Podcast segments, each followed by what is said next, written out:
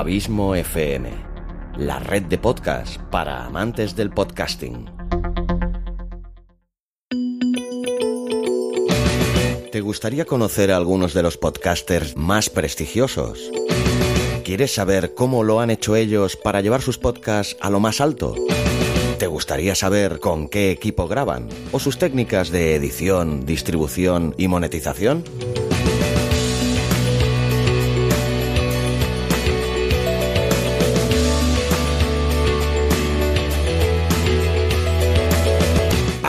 Del abismo.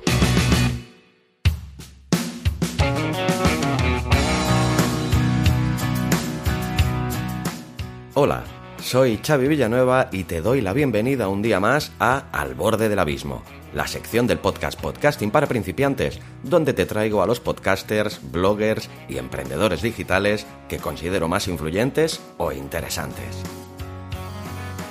Por fin vuelve esta sección en esta cuarta temporada ya y lo primero que habrás podido comprobar es que no se ha publicado en su día habitual, ya que este podcast se publica habitualmente los domingos y se está publicando hoy miércoles día 4 de noviembre con un motivo bien especial, al menos para mí y para la red Abismo FM, que es que hoy hace tres años exactamente, tal día como hoy, un 4 de noviembre pero del año 2017, se publicaba mi primer podcast. Abismo de Series y con su primer capítulo que servía de presentación tanto del podcast como del canal de podcasting y la red de podcast Abismo FM. Y para un día tan especial como este, pues he querido traerte a alguien también muy especial. Y es nada más y nada menos que Pepa Yausas, que es analista de comunicación, da clases de narrativa visual desde hace años en diversas escuelas ha ganado premios literarios y ha escrito guiones para compañías de teatro, así como cortos cinematográficos y, además, por si todo esto fuera poco, es profesora de guion cinematográfico. Pepa también ha trabajado como redactor de artículos de opinión en el Día del Mundo de Baleares, ha sido presentadora y realizadora de radio, actriz de teatro, de doblaje, lectora profesional y, además, asistente social. Y por encima de todo, Pepa es amante de la comunicación en cualquiera de sus formas. En el mundo del podcasting, Pepa Yausas es la creadora de un podcast fantástico y que a mí, como amante del cine, me encanta las musas no avisan. Según reza en su descripción de Evox, el podcast nos habla de cine y de lo que el cine habla. Dice Pepa, mi vida es el estudio y el análisis. Si te gusta el cine en serio, aquí encontrarás contenidos que no encontrarás en ninguna otra parte. ¿A qué dan ganas de escucharlo? Pues te recomiendo mucho que lo hagas.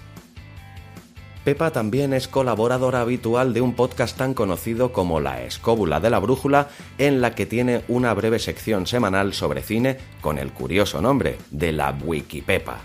Si quieres saber más sobre ese fantástico podcast, te recomiendo que escuches la entrevista que le hice en este mismo programa a su presentador, el amigo Fran Izuzquiza.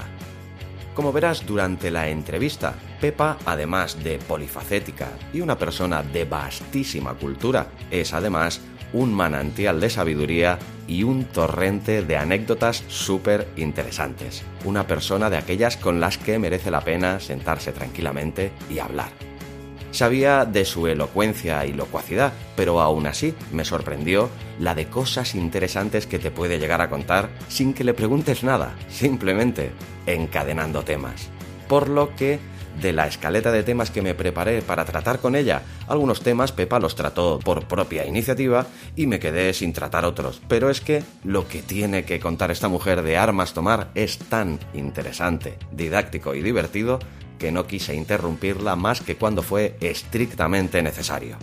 Como la entrevista es de las largas, casi hora y media, después de su edición, claro, ya que nuestra conversación pasó de las dos horas. Pues nada, que te dejo ya con ella.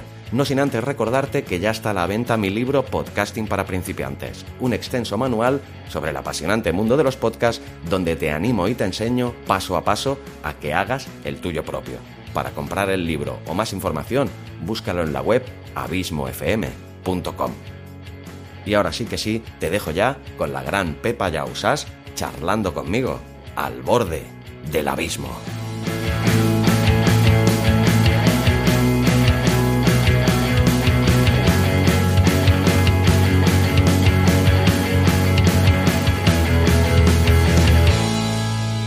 Pues bien, amigos de Podcasting para principiantes, como os acabo de decir en esta breve introducción, hoy tenemos aquí con todos nosotros a Pepa Yausas. ¿Qué tal, Pepa? Buenas tardes, ¿cómo estás? Pues eh, encantada de estar aquí y muy sorprendida. Me siento muy halagada. No sé en qué proporción puedo ser interesante para tus oyentes, pero mm, si puedo serlo, pues oye, encantadísima de dejarme bombardear por tus preguntas que normalmente suelen ser bastante interesantes. Bueno, es lo que intento y no sé, al menos para mí resultas muy interesante y imagino que para mi audiencia también lo serás. Y nada, lo primero agradecerte que quieras pasar este ratito conmigo aquí charlando al borde del abismo. Y nada, pues claro, yo te conozco, pero hoy te presento a ti aquí ante mi audiencia. Quizás muchos no hayan oído hablar nunca de ti y pues me gustaría que le dijeras quién es Pepa Yausas y qué ha hecho en la vida que merezca ser nombrado, aunque sea de manera sintética. Pues creo que lo que he hecho en la vida que merezca ser nombrado es, no creo que sea mucho, honestamente, ¿no? ¿Y quién es Pepa Yausas? Pues es alguien que hace un humildísimo podcast, como tú muy bien sabes, que me siento muy honrada de que gente como tú lo, lo conozcáis, no me lo esperaba. ¿Y quién es? Pues esas preguntas siempre son complicadas, ¿no? Preguntarle a un ser humano quién es. Pues mira, mi compañero y la gente que me conoce bien suele decir que soy una ardilla. Porque yo lo, lo, que más hago en la vida es buscar. Me paso la vida enterrando y desenterrando nueces, enterrando y desenterrando cosas y sobre todo buscando, ¿no? Buscando esa nuez con siete, porque tienen que ser siete capas de oro.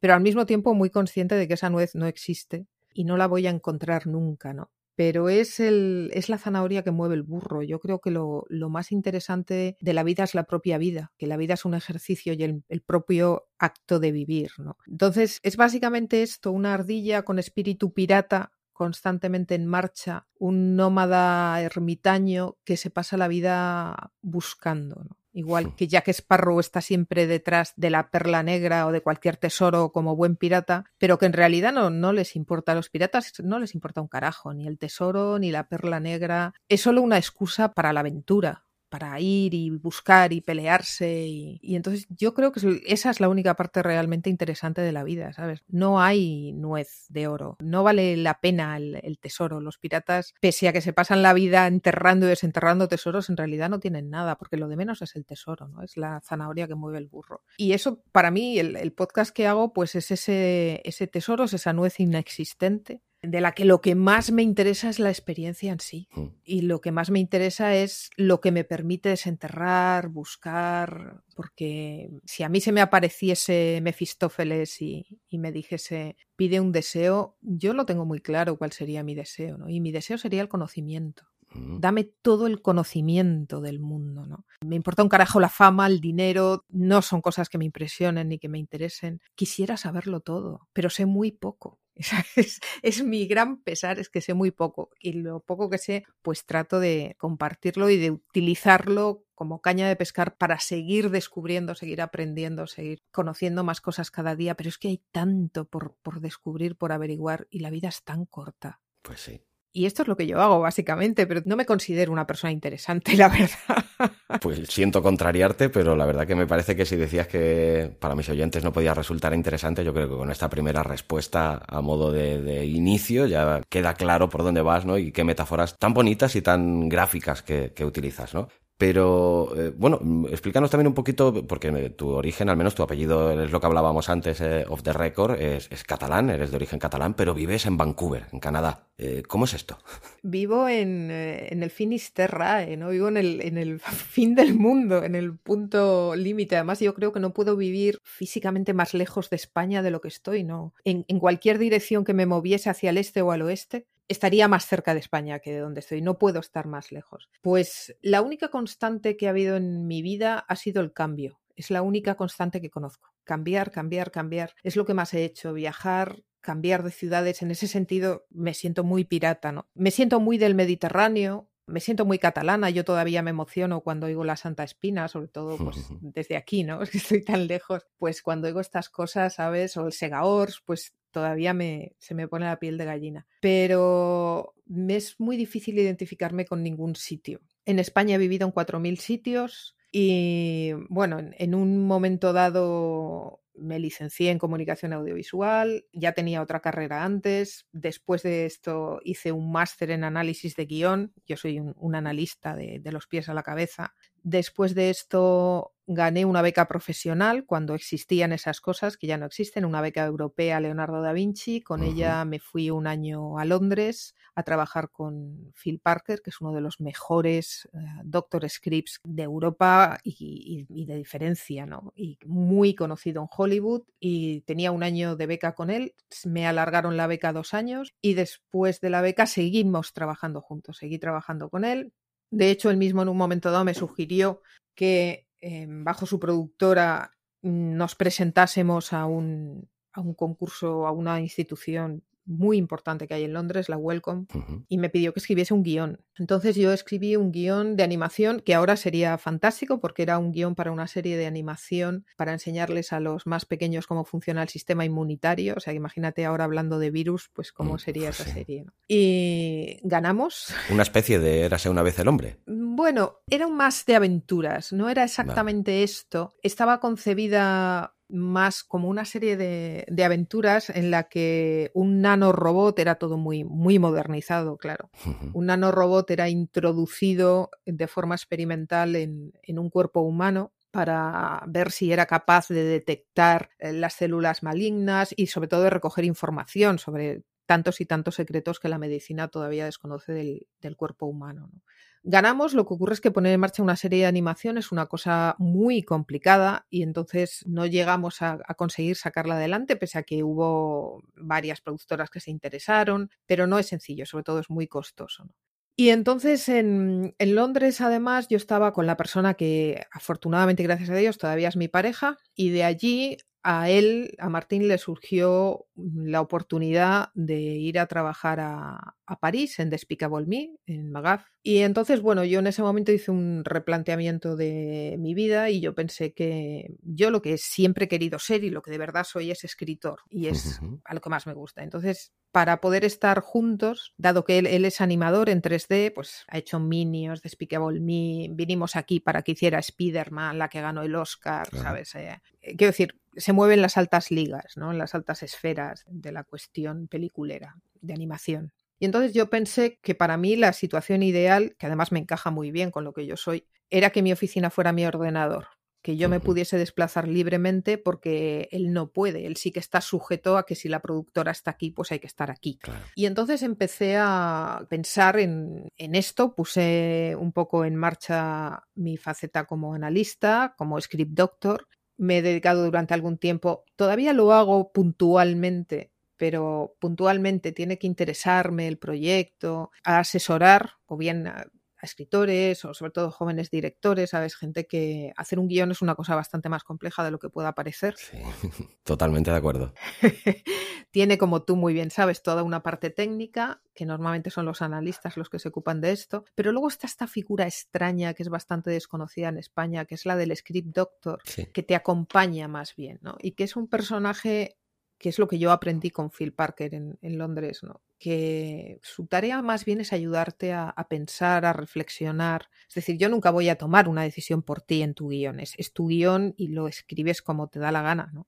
Pero necesitas un espejo, necesitas alguien con quien hablar, necesitas alguien que te haga dudar de esto, de aquello, ¿sabes? Que te enseñe caminos posibles y luego tú elegirás el camino que, que quieras. Y obviamente tiene que conocer toda la parte de técnica del guion. La parte técnica del guion, tú lo sabes, te dedicas a audiovisuales, pues es lo que es. Es decir, esto es así y no hay más discusión, sobre todo si lo que tratas es de seguir el modelo estándar de Hollywood, que es una cosa muy matemática y que todos sabemos perfectamente cómo es y no tiene discusión posible. Pero cómo es tu personaje, el alma del personaje, el alma de la película, el, el sentido, a dónde quieres ir, lo que quieres contar, eso ya es bastante más complicado. ¿no? Pero es una figura que en España se conoce muy poco. Sí, sí, sí. Aquí, por ejemplo, en el mundo anglosajón, pues a nadie se le ocurre en su sano juicio trabajar, ni a los más jóvenes, sin una asesoría de guion detrás. O sea, es que ni se les pasa por la imaginación.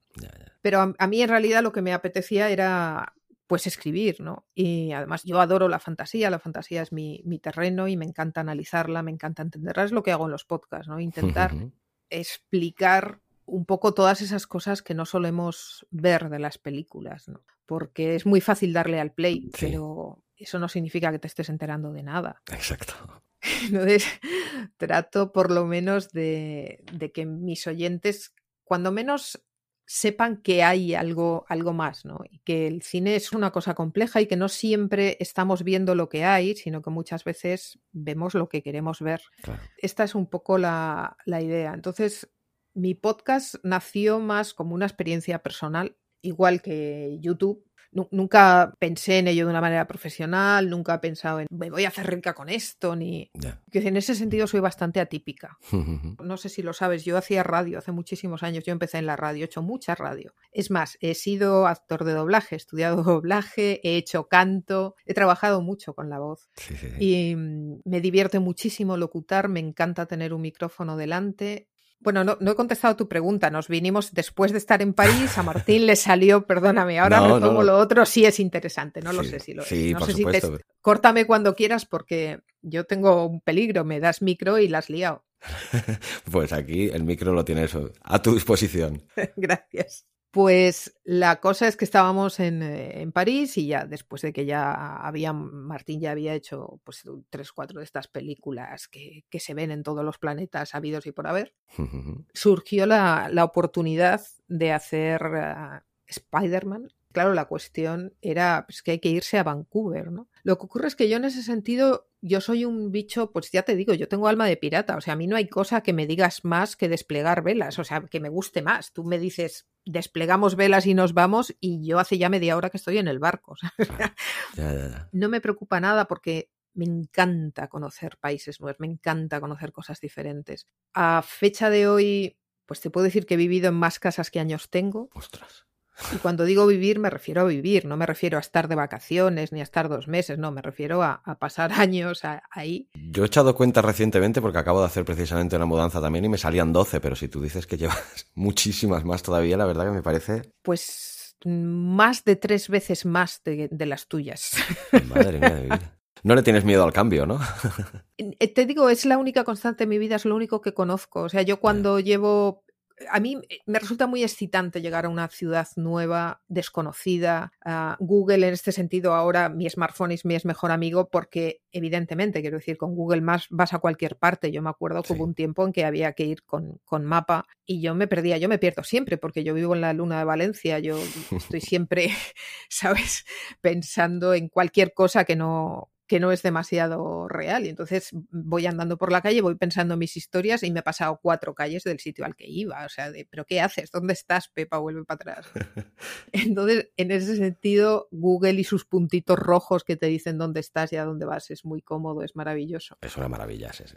Claro, pero a mí, sobre todo cuando llego a una ciudad nueva, al poder explorar, ¿no? Me sale este espíritu de ardilla y, la ardilla es curiosa, ¿no? Y quiere ver, y en esta calle que hay, y hay, mira, y estas tiendas, y, y sobre todo el, factor antropológico, me fascina, ¿no? Cómo hace la gente esto, cómo hace aquello. O sea, yo voy a Disneylandia y lo que más me divierte es sentarme a, tomarme un, un, café y mirar, mirar a la gente, o sea cómo reacciona la gente, cómo funciona, ¿sabes? ¿Qué, ¿Por qué ha hecho esto? ¿Qué, ¿Cómo interactúan con los personajes? Esta es la parte que a mí más me divierte de, Disneylandia.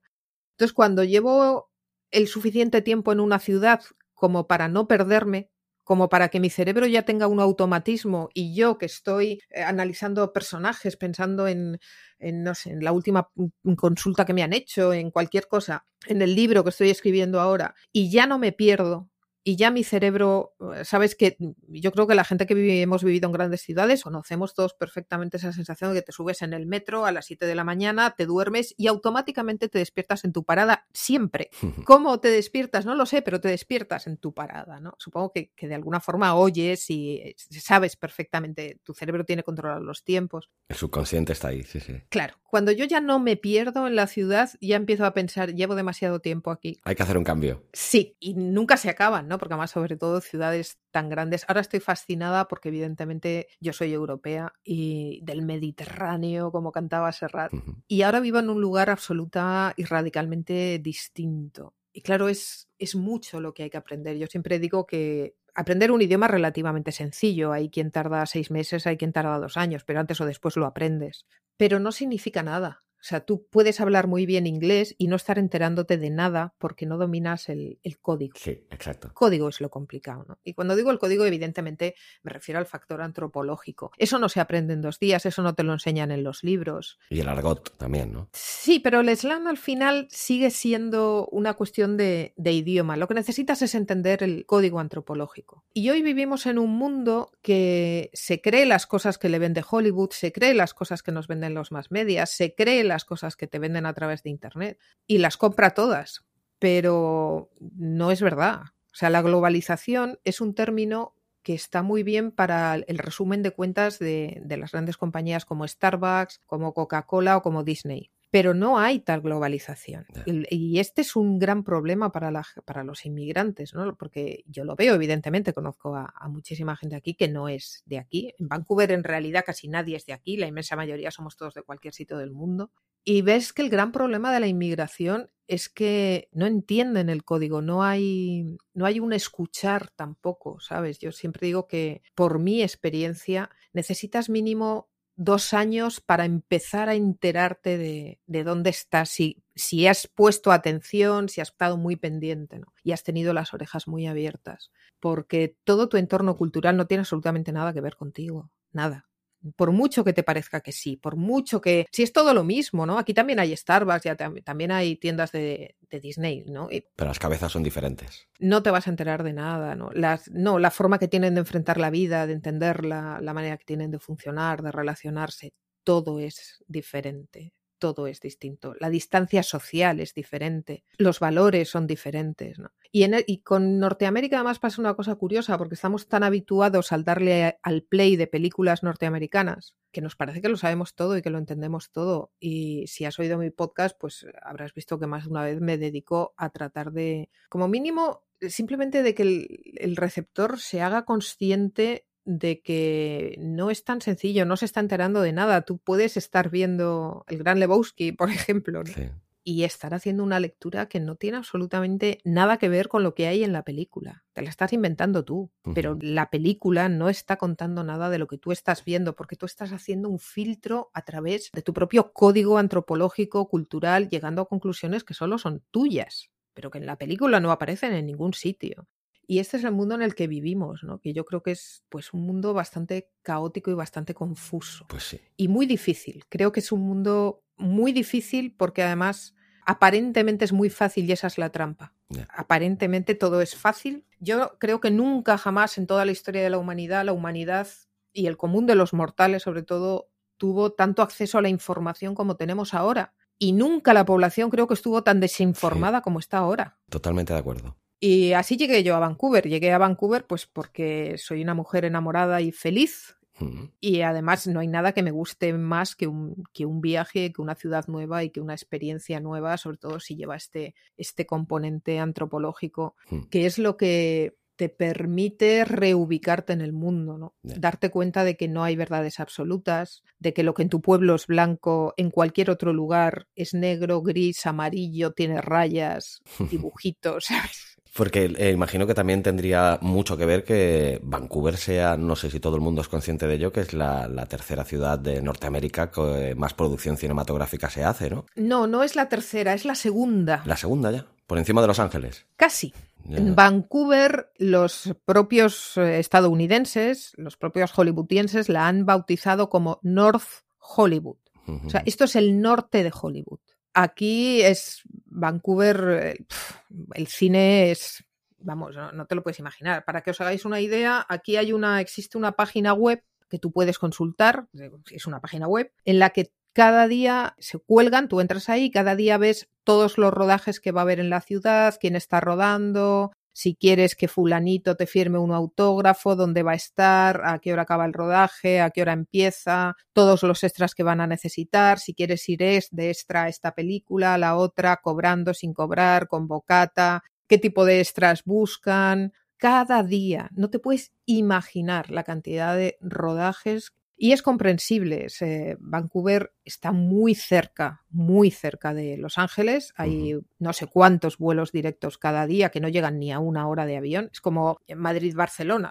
Y las distancias que hay aquí no tienen nada que ver. Es decir, yo, la British Columbia, que es la, la provincia en la que yo vivo ahora, España cabe casi tres veces dentro. Madre mía. Y es una provincia. O sea, Canadá, tengamos en cuenta que es el segundo país más grande en territorio del mundo. O sea, solo Rusia es más grande que Canadá. Aquí las distancias son abismales. Entonces, Los Ángeles está muy cerca está ahí al lado. ¿Y qué ocurre? Pues que evidentemente el código es compartido, el idioma es compartido, a todos los niveles es lo mismo, tú aquí vas a poder alquilar, rodar, tienes todo tipo de equipos profesionales, es decir, no tienes ningún tipo de problema, los permisos son sencillísimos, es decir, aquí el rodaje es, pues lo que te digo, el pan nuestro de cada día. El clima es maravilloso, en Vancouver lo llaman el Miami de, Canadá, el clima es fascinante, la luz es maravillosa, quiero decir, tiene muchas cosas en común con Hollywood, pero tiene dos grandes diferencias que lo convierten en un bombón de licor para los yankees, ¿no?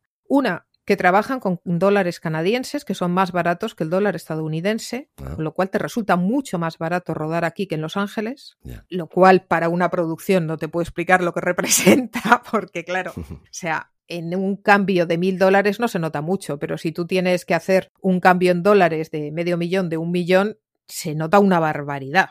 Entonces, esa es una grandísima y enorme ventaja. Y otra es que aquí te vas a encontrar muchos menos paparachis que en ah. Los Ángeles. Claro, porque aquí también te los vas a encontrar, pero evidentemente eh, a todos los paparachis yanquis que se mueven por la zona de Los Ángeles, pues cogerse un avión a diario para venir aquí a ver quién está rodando, no siempre le salen los números. Entonces es como una especie de oasis para ellos. Hay toda una zona increíble con unas casas que no te las puedes creer, que te vas a pasear por allí y dices, no puede ser que haya gente viviendo así.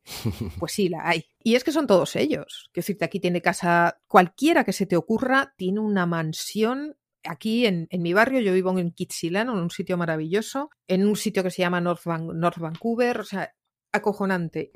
Y a veces te los encuentras por la calle, porque es Hollywood. O sea, es, una ciudad en ese sentido muy, muy curiosa. Y te digo, es, se rueda algunos días, yo creo que incluso más que en Los Ángeles, porque sobre todo esa cuestión económica es un factor determinante. Ya, desde luego la pintas de una manera que para cualquier amante del cine mm, parece paradisíaca, ¿no? Esta ciudad. Sí, claro, sobre todo si eres yankee. O sea, imagínate. Eh, claro, bueno, aquí animación se hace toda la del mundo por el mismo motivo. Eh, a ver, Martín trabaja en Sony. Sony es una compañía que tiene la sede central en Los Ángeles, sí, la tiene en Los Ángeles, pero donde se hacen las películas es aquí. Efectos especiales, ni te cuento lo que hay aquí aquí es lo más normal, lo más común del mundo. Y sí, claro, mi vida es toda cine, por, por dentro, por fuera, por arriba, por abajo. Es... ¿Y sigues pensando que tu vida no es interesante?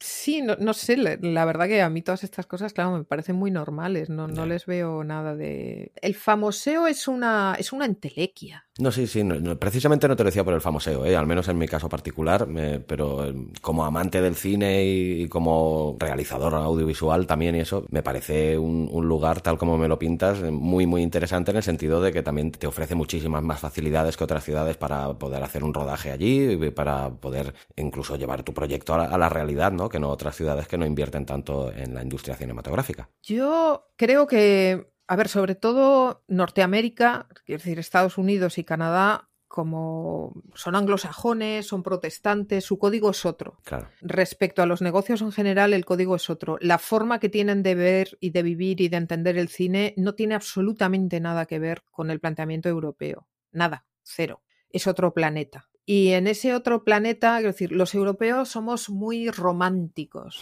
respecto al, cine y a la cuestión audiovisual. Y ellos a lo mejor son más pragmáticos, ¿no? Más de cadena de montaje, por decirlo de alguna manera gráfica. Lo tienen súper claro. Es decir, esto es una forma de hacer dinero y se ha acabado. O sea, no hay más. ¿eh? No hay más. Mira, precisamente ahora escribo un libro a mí ya me ha picado el gusanillo antes que lo has dicho. Sí, sí. Saldrá dentro de un año, tranquilidad y buenos ah, alimentos. Estoy todavía acabando de, cerrar el trato, pero vamos, ya está, ya está cerrado. Pero es un libro que habla precisamente de, esto. Me pidieron un poco si podía escribir sobre la, historia del cine y entonces sí, yo lo que voy a hacer es contaros cómo surge realmente el cine y desmontar un poco toda esa mitología que hay, ¿no? Porque respecto a, todos, a Edison, a los Lumière y a esta cosa de el cine asociado pues con artistas y grandes ilusiones y grandes ideas, no es cierto. El cine desde sus orígenes, en los dos lados del charco, fue siempre una cuestión de dinero y nada más y nada más. Y aquí, bueno, o sea, es tan sumamente claro que no, no te lo puedes llegar ni a imaginar. Es decir, claro que hace falta gente que tenga ideas, pero esas ideas sirven para meterte dentro de, tú lo has descrito muy bien, una, una cadena de montaje que está destinada a producir dinero. Y si no produces dinero, no hay más. Es decir, a mí cuando me preguntan, recomiéndame una buena película, yo siempre contesto lo mismo. Dime qué es lo último que has visto que te haya gustado. Dime cuál es tu película favorita y yo te recomendaré algo que, que intuya que a ti te va a gustar. Porque el único concepto que Hollywood entiende para definir una película como buena es la taquilla que ha dado. Nada más, nada más. O sea, no, no interesa absolutamente nada más. Y eso es una cosa que suena muy cruda y que a los europeos nos duele mucho oír, pero aquí es que no entienden otro concepto. ¿Qué me estás contando? Son más crematísticos que artísticos. Mm, bueno, son luteranos, son protestantes, no, no son católicos recalcitrantes y ten en cuenta que el fracaso en la cabeza de un luterano es pecado. Estar deprimido en la cabeza de un luterano es pecado, estar triste es pecado, ¿sabes? Es, entonces es todo lo contrario que nosotros, es, el código, ¿sabes? En el código católico decir que tú eres bueno en algo, que tú haces bien esto, que, ah, estás escribiendo un libro y, y bueno, pues cuéntame y tal, bueno, a ver, tampoco es que yo pretenda ser Shakespeare, esto forma parte del código católico. Tú dices esto aquí, alguien, sobre todo profesionalmente, o cuando tú te estás, eh, que te preguntan, bueno, ¿qué es lo que haces? Y, y entonces tú vas y dices, bueno, pues sí, pero es, es un libro, yo, I'm doing my best, ¿sabes? Pero no, ya no les interesa. Porque, y el razonamiento es de una lógica aplastante. A ver, si tú, que eres quien mejor conoce su producto, si tú, que eres el que lo está haciendo, tú ya me dices que no es bueno, ¿qué, qué coño quieres que piense yo de ti? Mm, no, tiene su lógica. O sea, claro, o sea, se ha acabado la discusión. Se ha acabado. Entonces, claro, el norteamericano siempre te va a decir pues que lo que hace es increíble, es fabuloso, esto va a ser la hostia, ¿sabes?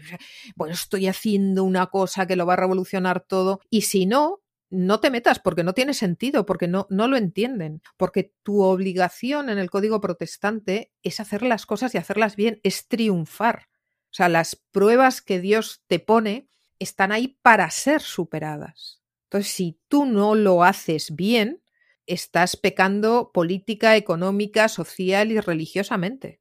¿Por qué no lo haces bien? Porque eres vago o porque eres imbécil y no das más. Es decir, no, en su código no existe más. Entonces, eh, nosotros vemos a los norteamericanos cómo se venden y nos parecen que son unos fantasmas, y ellos ven, nos ven a nosotros cómo nos tiramos tierra encima y no nos vendemos, y piensan que tenemos un problema. Porque claro, pues tú sabrás. O sea, estás haciendo una película, pero la película no es buena. No, no entiendo qué me estás contando. ¿Cómo se come eso? No Claro, o sea, tú no te la crees, pero que, no, no, lo entiendo. ¿Y entonces por qué la haces? ¿Qué pasa? ¿No sabes hacerla bien?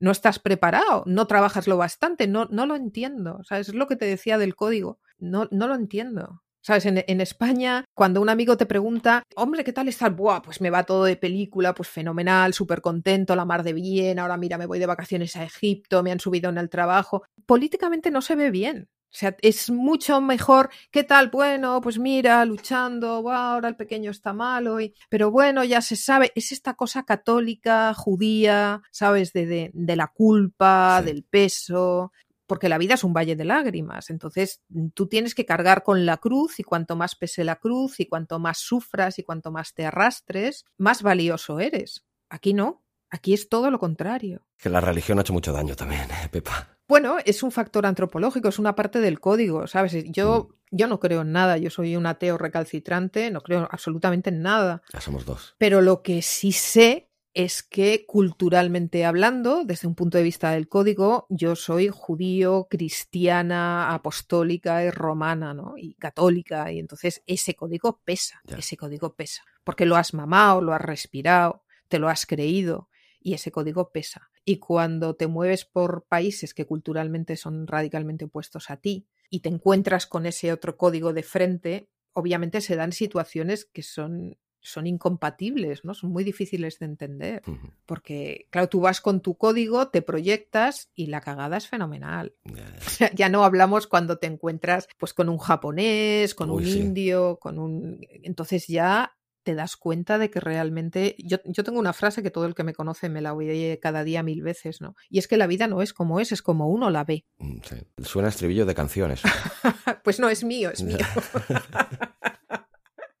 Y sí, me preguntabas por el libro. Bueno, intento dar una imagen un poco más realista, no sé si es la palabra, teniendo en cuenta que la vida no es como es, es como uno la ve, pero a mí la, la parte que de verdad me interesa, ¿sabes? Es la fantasía. Yo creo que, que somos todos seres fantásticos. Tú no eres tú, eres tu subconsciente, tú eres mucho más eh, lo que imaginas que lo que realmente eres, ¿no? Mm. Todos somos una construcción de nuestra propia imaginación, ¿no? Tú eres quien tú imaginas que eres y con eso te, te proyectas. Y esto el público también lo hace. Las sociedades, los colectivos, también imaginan.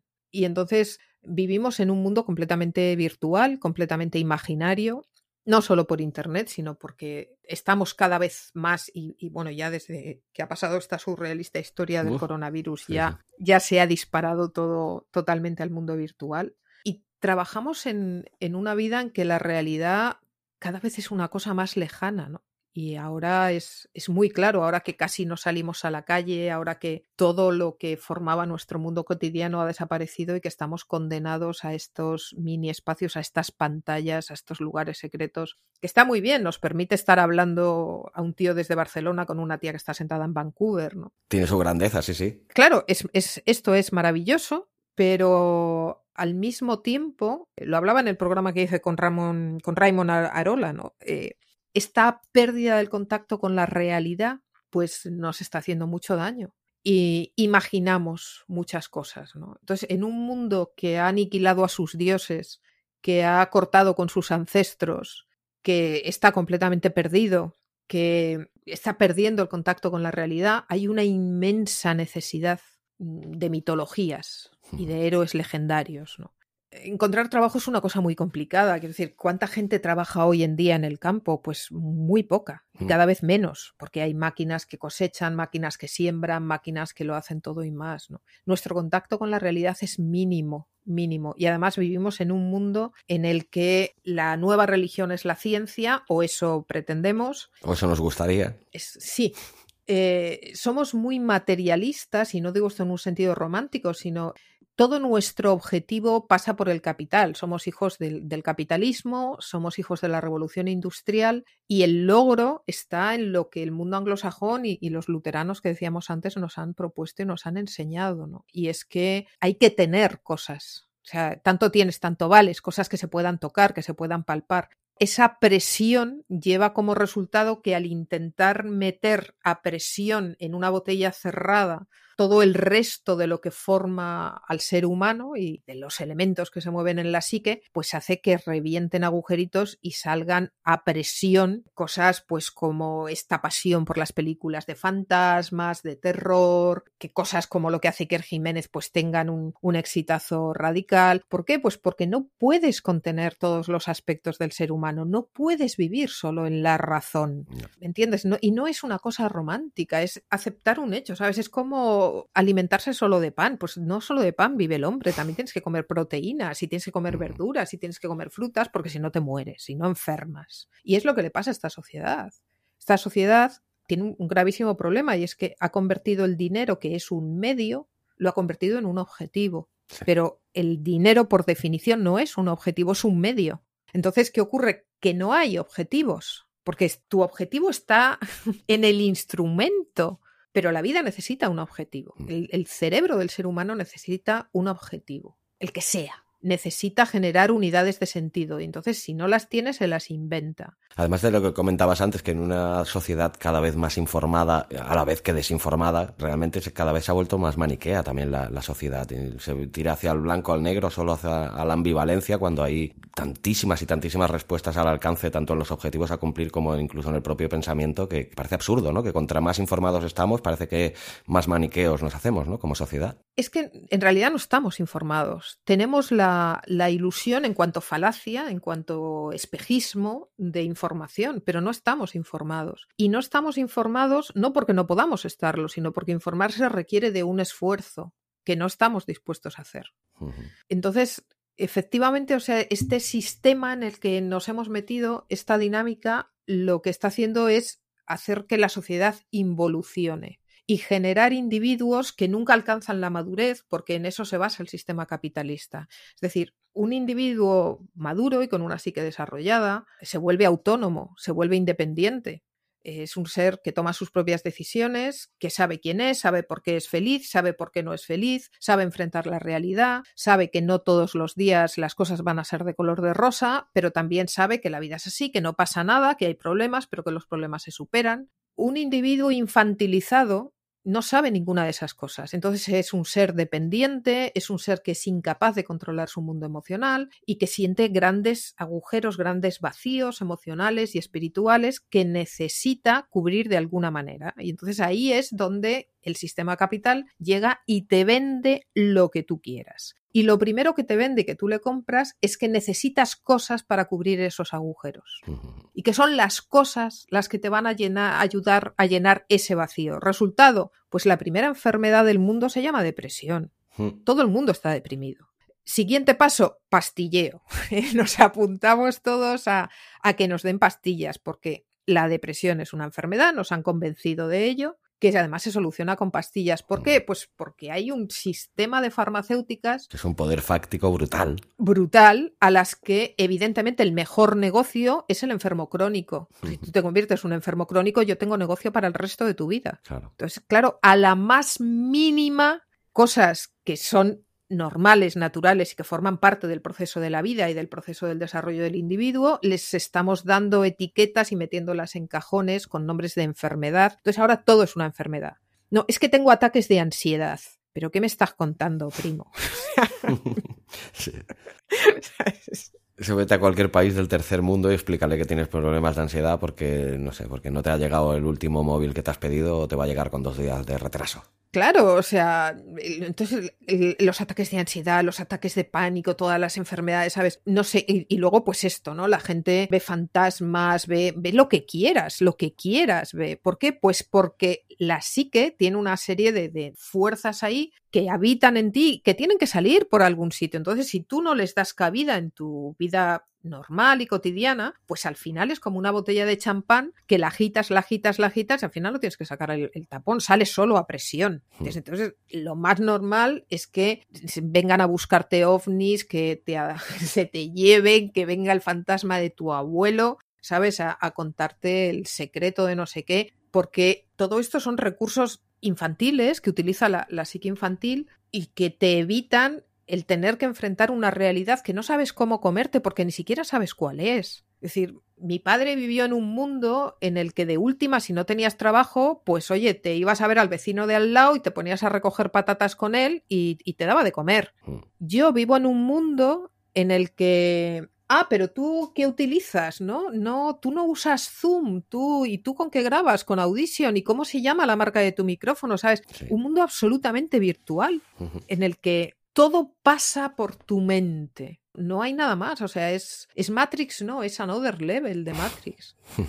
Y, cada vez vamos a, peor, ¿no? Porque ahora ya hemos llegado a una situación tan sumamente absurda en que ni siquiera nos dejan salir de casa. Es decir, esto es lo único que podemos hacer. Vamos a acabar todos, pues como en la película de, de Pixar, ¿no? Todos gordos, sentados en unos sillones que se mueven por nosotros, porque ya ni movernos, ya ni salir a caminar, ¿no? Entonces, el otro es peligroso, que es la, nueva situación en la que estamos, ¿no? El convertir al extranjero en el enemigo. Claro, esto ahora es muy necesario. ¿no? Ya llevan tiempo con, ese objetivo, pero ahora la verdad que tienen la cabeza de turco perfecta, ¿no? La, situación mejor posible para ellos, ¿no? En este sentido. Pero lo que no nos damos cuenta es que la libertad que nos falta es la libertad que nosotros regalamos, que nosotros le damos al poder. ¿Sabes? No es. Eh, la vida no es como es, es como uno la ve. Entonces, en el momento que tú te crees algo, pues ya no hay nada que hacer. ¿Me entiendes? O sea, ¿cómo sabes tú que Dios existe? Es que yo lo siento. Pues ya, no podemos seguir hablando de nada más. Si tú lo sientes así, pues se acaba la discusión, ¿me entiendes? Entonces, yo no puedo subir al avión porque es que me, da miedo. No puedo, no puedo, no puedo. Bueno, pues llegados a este punto no hay nada que hacer. Claro, cuando te pones tú bastones en, en las ruedas tú mismo, ¿no? Y es el mundo que nos ha tocado vivir. Sí, sí, sí, sí. No sé cómo hemos llegado a este extraño punto en un programa de pues podcast. Pues, porque, como me has dicho al principio, eres buena conversadora y te dejas llevar, y a mí que, y a mí que no me va tampoco de nada hablar y filosofar sobre todas estas cosas. Pero bueno, sí, la verdad, mira, me parece un momento perfecto también para que nos centremos un poquito también, ya conocemos un poquitín más que al principio a Pepa y a Usas, pues vamos a hablar ahora un poquito también de los podcasts, pero antes de hablar de tu podcast, me gustaría eh, pues que me dijeras cómo y cuándo conoces tú los podcasts y cuál fue él o los podcasts eh, con los que te iniciaste en este fantástico mundillo. Pues honestamente, no lo sé, no soy capaz de recordarlo. No lo sé. Supongo que debieron de ser los de la Rosa de los Vientos, quizás. Porque yo La Rosa de los Vientos la oía en la radio hace un millón de años, cuando existía esa cosa tan extraña que era la radio. Sí. Supongo que te acuerdas, ¿no? Hubo una vez que había radio. La sigo escuchando a través de mi móvil y cada vez menos, porque desde que conozco los podcasts, evidentemente, cada vez tengo menos tiempo para la radio, pero bueno, al menos para la información más inmediata sí que me sigo conectando de vez en cuando. Piensa que, yo vengo del mundo de la radio, ¿no? Como experiencia personal, yo he sido profesional de la radio, yo hacía el Protagonistas Mallorca, ¿no? Era parte del, o sea, el Protagonistas de Luis del Olmo, tenía, en cada localidad tenía su propio protagonistas y yo era la directora y la locutora del Protagonistas Mallorca, por ejemplo. Yo fui oyente muchos años de, protagonistas, sí, sí. De protagonistas. Qué gran voz tenía Luis, Dios mío, qué, qué voz. Era la voz, ¿no? Y entonces, pues no sé, la radio para mí siempre ha sido un medio muy natural y no recuerdo exactamente, porque yo la verdad que me, me introduje en el mundo informático muy rápido, yo lo tuve muy claro, muy claro. Yo me dedicaba a la fotografía, he sido también fotógrafo profesional, vengo de familia de fotógrafos también. Y recuerdo que hace un millón de años trabajaba en Madrid en, Ciclorama como asistente de, fotógrafos y Ciclorama era bueno, pues uno de los mejores estudios ya no de España, de, Europa. ¿no?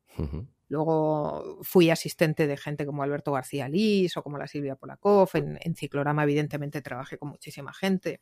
Luego fui laborante profesional del mundo de la fotografía y trabajaba hacia el laboratorio en blanco y negro mm, solo de una serie de fotógrafos de moda muy exclusivos, ¿no? como Ferrater, por ejemplo. ¿Y por qué te cuento esto? A santo de que, pues a santo de que en un momento dado yo que he hecho todo tipo de procesos antiguos en fotografía y que soy fotógrafo hasta la médula, en un momento dado lo vi clarísimo. Yo tuve la suerte de ir con Javier Bayonrat, que es grande entre los grandes, hace un millón de años con él al, retoque de una sesión de fotografía que, que habíamos hecho, cuando empezaban a ver unas cosas increíbles que se llamaban pinhole. ¿Y qué es eso? Pues eso es la prehistoria de Photoshop. Mm. Hubo un día que los grandes estudios de fotografía, aquello valía, la hora de técnico de la pinhole valía una fortuna, una millonada y eran los únicos que podían retocar fotografía y solo se lo podían permitir pues los altos estándares como Bayon Rat y como gente que cobraba millones por una sesión de cuatro horas. Y entonces yo como asistente de toda esta gente pues tuve la, gran suerte de asistir a, a sesiones de estas allí sentadita, detrás, detrás, calladita, que Javier le iba dando órdenes al técnico y el técnico iba manejando aquello y no se me olvidará nunca, ¿sabes? Igual que no se me olvidará nunca mi primera relación con la fotografía. Yo era muy niña, tenía tres o cuatro años cuando descubrí el laboratorio fotográfico y en aquel momento lo vi claro. Y te hablo de hace, yo qué sé, pues no sé, 25 años, 30, no lo sé. y lo vi, lo vi, esto es el futuro. O sea, la fotografía se ha acabado. Esto de los procesos antiguos y el negativo y el revelado y su puta madre, esto se ha acabado. Y entonces me pasé muy rápidamente. Yo quise aprender a hacer eso, pese que a mí la, la parte técnica no me interesa nada. Yo, yo soy más, yo soy el concepto. Pero lo vi clarísimo y entonces mm, a partir de ahí, obviamente los podcasts me pareció lo más natural del mundo, entonces seguramente fui de las primeras personas que, se pasó al, al, podcast porque oír podcast me parecía que era lo, lo, que iba a ser, lo tenía clarísimo, igual que en la fotografía tenía clarísimo que el digital iba a arrasar y yo me fui de las primeras en comprar una cámara digital y todo el mundo me decía, Buah, las cámaras digitales cuando hacían las super profesionales que valían una millonada, unas fotos que mi teléfono móvil hoy en día las supera 40 veces. Y con la radio pues pasó lo mismo. Entonces fue para mí fue un proceso tan natural que no lo ni, siquiera lo recuerdo. Debió de ser con, con, La Rosa de los Vientos porque yo a, a Juan Luis Cebrián le tenía mucha pasión mucha pasión. Me, parecía, mm, no sé, me gustaba muchísimo esta naturalidad que tenía, ¿sabes? Esta, e, estos límites tan difusos entre lo que era el humor y lo que era la seriedad, lo que era la historia y cómo trataba los temas del misterio sin caer en, en este exceso de, mitología mística en la que vivimos hoy en día. No sé, era una combinación que me fascinaba y sobre todo me fascinaba esa naturalidad con la que él hacía. Y cuando, cuando murió Cebrián, yo recuerdo que yo lo viví como un drama personal, ¿no? Y son estas, estos personajes mitológicos, porque a fin de cuentas es gente que tú no conoces de nada, y, pero te afectan, ¿no? Forman parte de tu cada día, de tu cotidianidad y te afectan. Y entonces supongo que nos pasó a muchos, ¿no? Que dejar de oírlo era, era difícil. Y entonces, pues ya lo buscabas desesperadamente, ¿no? Y cuando empezaron a, surgir los podcasts rápidamente me, me, subí al carro. Fue precisamente ahí, además, cuando conocí a Jesús. Jesús Callejo, ¿no? A Jesús Callejo, sí. Abismo FM, en tierra de podcasters. Me gustaría ya que, como no podía ser de otra manera, que nos hablaras ahora de tu hijo podcasteril, ¿no? Las musas no avisan.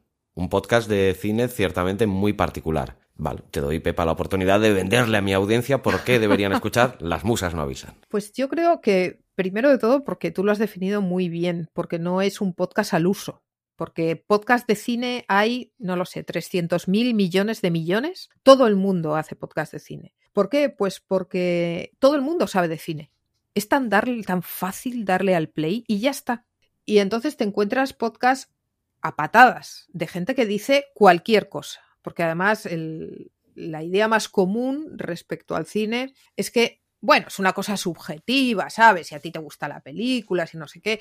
Claro, yo Ah, yo estoy en el otro lado de la pantalla y os aseguro que en el otro lado de subjetividad nada. Es decir, que la mayoría de cosas que oyes y que dicen son cosas que nos encargamos de, de, fabricar. El cine, Hollywood, tiene muy claro, y es la parte más importante de su éxito, que la primera mitología es el mismo. Lo primero que yo tengo que venderos es una fantasía sobre el propio medio, que todo el mundo compra encantado de la vida. ¿Sabes? Es como Disney, que es uno de los objetos de estudio al que más tiempo le he dedicado. Todos tenemos una idea de Disney, que es una mitología, que no tiene nada que ver con Walt Disney, pero que el mismo Walt Disney se encargó de fabricar. Porque esto, como te decía antes, los norteamericanos lo tienen muy claro, y eso que Disney era hijo de un irlandés católico y recalcitrante, que por cierto era canadiense. sí, sí. Entonces, esta cosa, esta idea fascinante en la que además parte de la mitología que a Hollywood evidentemente le interesa mucho es que el cine es universal, es para todo el mundo, ¿no? Este pseudo, ¿cómo te diría yo? filosofía robada pero totalmente prefabricada utilizando a autores como Campbell, que también es americano hasta la médula, ¿no? Que de repente pues el monomito y todo es universal y todos lo entendemos todo. No, no es verdad. Es una estrategia de marketing. Porque aquí el objetivo es hacer dinero. Entonces, Hollywood lo tiene muy claro. Yo para hacer dinero tengo que vender al mayor número de personas posibles y con ello de países posibles. Y me tenéis que comprar todos la película.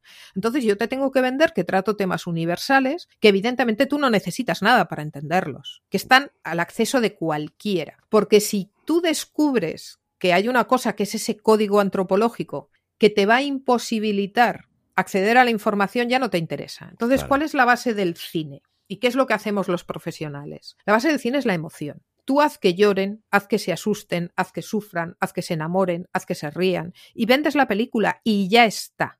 Y ya está, no hay más.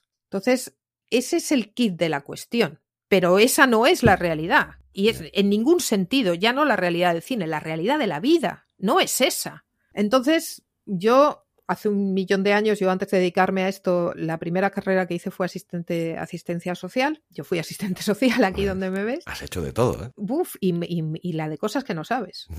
Y bueno, y, evidentemente por el camino yo soy un ratón de biblioteca, soy una ardilla que siempre busca y busca y busca, entonces yo siempre estoy leyendo no un libro, 40 libros a la vez y viendo 40 mm, cosas. Y entonces yo lo que en realidad quería hacer era filosofía y letras, pero por, mira, la vida es complicada, no vamos a entrar ahora en eso. Y no, no lo he descartado, lo que pasa es que no tengo tiempo, pero me encantaría. Cualquier día me pongo otra vez con, con, la carrera. ¿no? Pero evidentemente leo mucha filosofía, la antropología me fascina, es otra carrera que me hubiera encantado hacer. Y antropología leo mucho pues porque para poder hacer un buen guion de cine y para poder analizar un guion y para entender cómo funciona una película, pues tienes que saber de sociología, de psicología, de antropología y de una larga lista de IAS, ¿no? Que además evidentemente viniendo de trabajo social, pues ya tienes toda una base de todas estas ah, herramientas que son básicas y que se usan mucho en asistencia social, con fines diferentes, ¿no? Porque yo ahora las estudio para poder manipular al público. No nos engañemos, pero la máxima del cine y de los profesionales del cine es muy sencilla.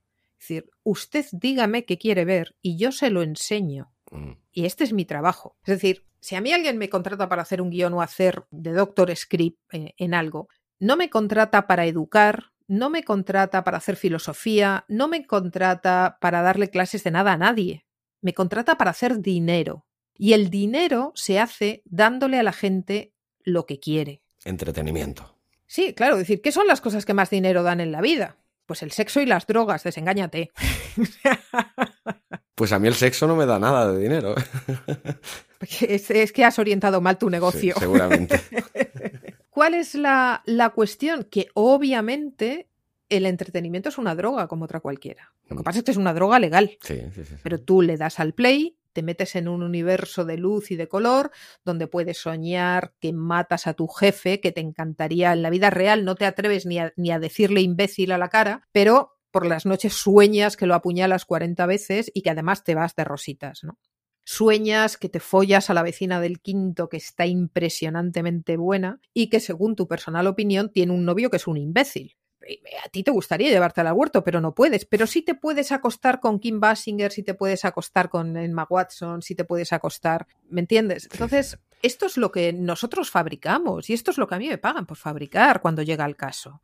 Bueno, antiguamente nuestros mayores le llamaban a la tele la caja tonta, ¿no? Y razón no les faltaba también, ¿no? No, no, sigue siendo. O sea, obviamente, o sea, es la caja tonta para tontos que ahora se nos ha metido en el bolsillo. Mm. Y además nos encanta. Es decir, es, esto Disney lo tenía muy, muy claro, muy claro. Y cualquiera aquí en este lado del charco lo tiene súper claro. Entonces, si tú le das al público lo que necesita y no lo que quiere, obviamente lo va a rechazar. Y además es que es, muy fácil. Tú te sientas delante de un niño de 8 años y, y le dices, ¿qué te apetece comer hoy? Mira, aquí tenemos un super banana split o ocho mm, tipos de helados con tarta de chocolate y no sé cuántas cosas más. Y aquí tienes tu plato de judías verdes con tu pescadito a la plancha. ¿Y tú cuál crees que va a ser la respuesta? ¿De qué estamos hablando? ¿Estamos tontos o qué? A mí que me has visto cara. Pues esta es la cuestión. O sea, yo no solo quiero que vayas al cine, quiero que vuelvas al cine, quiero que te compres el merchandising, que lleves la camiseta, ¿sabes? Que estés ahorrando durante 10 años para poderte comprar el anillo del Señor de los Anillos, pero hecho en oro de verdad, con incrustaciones en platino y las letras en diamantes, que te va a costar lo que no está escrito. Pero oye, llevas un Señor de los Anillos original firmado por Peter Jackson y exclusivo que está numerado, seriado y del que solo existen 122.000 copias. Esta es la base del negocio. ¿Me entiendes? Entonces, en el podcast yo lo que hago es intentar fomentar una cosa que es absolutamente ilusoria por mi parte, me consta, que es fomentar el sentido crítico, que es tratar de, recuperar una cosa que al mundo moderno no le interesa en absoluto, ¿no? Y es recordarle a, la gente que es capaz de pensar por sí misma. Pero para pensar por ti mismo también necesitas herramientas y necesitas formación y necesitas un mínimo de esfuerzo. Obviamente no, no, voy a cambiar el mundo, no dudo mucho de que consiga nada de todo esto, pero como ya te he dicho antes, el podcast es, es una experiencia personal decirte, es, eh, a mí si tú ahora me preguntas, bueno, ¿y cuántos oyentes tienes? Honestamente, no tengo ni puta idea. es más, ni lo sé ni me importa. O sea, ¿qué ranking ocupas? ¿Qué es eso? No lo sé. Pero claro, es un podcast que precisamente al ser tan poco común, pues estoy en, en el otro lado. O sea, yo no le voy a decir a la gente lo, lo, que quiere oír, ¿no? Sino que digo lo que creo, lo que honestamente creo, sin ni siquiera pretender que sea verdad ni que estoy en lo cierto. Yo creo que no, no hay mayor honestidad ni mayor señal de respeto que el ser sincero con lo que uno piensa y cree. Más allá de que a ti te pueda gustar o no gustar, ese es otro problema. Pero en ese sentido, yo me siento una persona libre. ¿Me entiendes? Es decir, cuando tú trabajas dentro de una institución, de una corporación o para una marca, la que sea, ya estás condicionado. Porque la marca es la que te va a imponer sus normas, su qué es. No, hombre, esto no lo puedes decir, no, hombre, más o menos claramente, más o menos disimuladamente, pero tú sabes que si quieres seguir estando en el chiringuito, pues tienes que hacer feliz a fulano, a mengano. Y entonces llega un momento que esa libertad personal se pierde. Entonces yo no, no gano un duro con el podcast, Muchas veces me, me, complica la vida, sobre todo porque no tengo tiempo, sobre todo ahora con el libro, que es mi mayor ilusión y que espero que sea el primero de, de muchos. Espero que mi editor se quede lo bastante contento mm. para llamarme una y otra vez. Esperemos que sí. Esperemos que sí porque además también quiero escribir fantasía y tengo muchos ensayos esperando para ser escritos, pero para mí son ejercicios de, libertad, es decir, yo en mi podcast me puedo permitir decir lo que me dé la gana, pero además lo digo desde una base formada, es decir, yo llevo toda la vida estudiando cine, trabajando con la imagen, trabajando con contenidos. Lo que digo no es el resultado de una reunión de amigos que les mola mucho la guerra de las galaxias, ¿sabes? Yeah. O lo que sea, y no, pero es que es súper chulo y tal, y no sé qué, y que seguro que tienen cien mil veces más oyentes que yo, ¿no? A mí me sorprende mucho que me llames a mí, porque, insisto, mi podcast es muy humilde, no, no yo creo que no lo oye ni el gato, yo me, siempre me sorprendo cuando alguien me manda un mensaje personal, hay gente que me escribe por Facebook, y yo mm. lo agradezco, lo, lo agradezco mucho, ¿no? Incluso he hecho algunos amigos, precisamente porque ha habido gente que me ha escrito, algunos incluso indignados al principio, ¿no? Sí. Esto que has dicho. Sí, sí. Y... Hay mucho indignado por el mundo, ¿eh? Sí, sí, sí. Tengo un amigo que no me escribió indignado, pero me dijo que me llama la atención porque yo siempre había pensado, es decir, empezamos como discutiendo un poco y acabamos siendo muy buenos amigos, es uno de mis oyentes favoritos. Por esto, ¿no? Porque además siempre está el quite. Pero a mí lo que de verdad me interesa es eso, ¿no? Y es la, la respuesta y la opinión de gente, sobre todo de, de, mis fans, porque sabes que mis podcasts tienen una parte de, de pago, es decir, de pago es ridículo, porque en Evox se pagan, no sé si son dos o tres euros al mes, ni siquiera estoy segura. Quiero decirte, creo que si mi trabajo te parece que no es lo suficientemente valorable como para pagar una cantidad que no te da ni para un café pues realmente no lo debes de apreciar mucho, ¿sabes? Y yo, para hacer lo que hago, llevo detrás no sé cuántos años, ¿sabes? De, trabajo, de estudiar, de experiencia y de never stop, ¿no? Porque siempre estás, cuando no es un seminario, es un no sé qué, cuando no es, es, es never stop si quieres saber de qué hablas, ¿no? Y aquí mismo, quiero decir, me he hecho no sé cuántos seminarios, he estado en seminarios aquí en Los Ángeles, con guionistas de Disney, con los tops de los tops. Es decir, evidentemente yo intento bueno, dar una visión del cine que se basa en algo más que alguien que ha visto una película y le, y le, ha parecido muy chula, ¿no? Eso es lo que me gusta precisamente más de tu podcast, ¿no? La profundidad con la que tratas los temas, ¿no? Y la diferenciación con respecto a otros podcasts que se centran más, pues en lo más obvio, ¿no? Tú entras mucho más en la cuestión eh, filosófica, incluso pedagógica del cine, que, que, para un amante del cine como yo, pues la verdad que es un, un, gustazo. Yo siempre he pensado que mis podcasts, pues pienso que deben ser muy pesados, ¿no? Precisamente porque son muy densos, muy profundos. Juanjo Sánchez Oro una vez me decía, es que tú no haces podcast, Pepa, tú das clases doctorales. decía, joder, bueno, Juanjo. Pero lo hace, lo hace con, con, esa gracia que te caracteriza, que la verdad que lo haces muy ameno. Fíjate, yo, yo pienso que, que no tengo más oyentes porque es, eh, debe de ser un, un, tostón, porque soy demasiado seria, porque profundizo incluso un poco demasiado, que para mí son muy livianos. Que decirte, yo lo que hago no es ni el 2% de todo lo que podría contar, ¿no? Además, ya lo ves, me abres micro y las liado. Sí.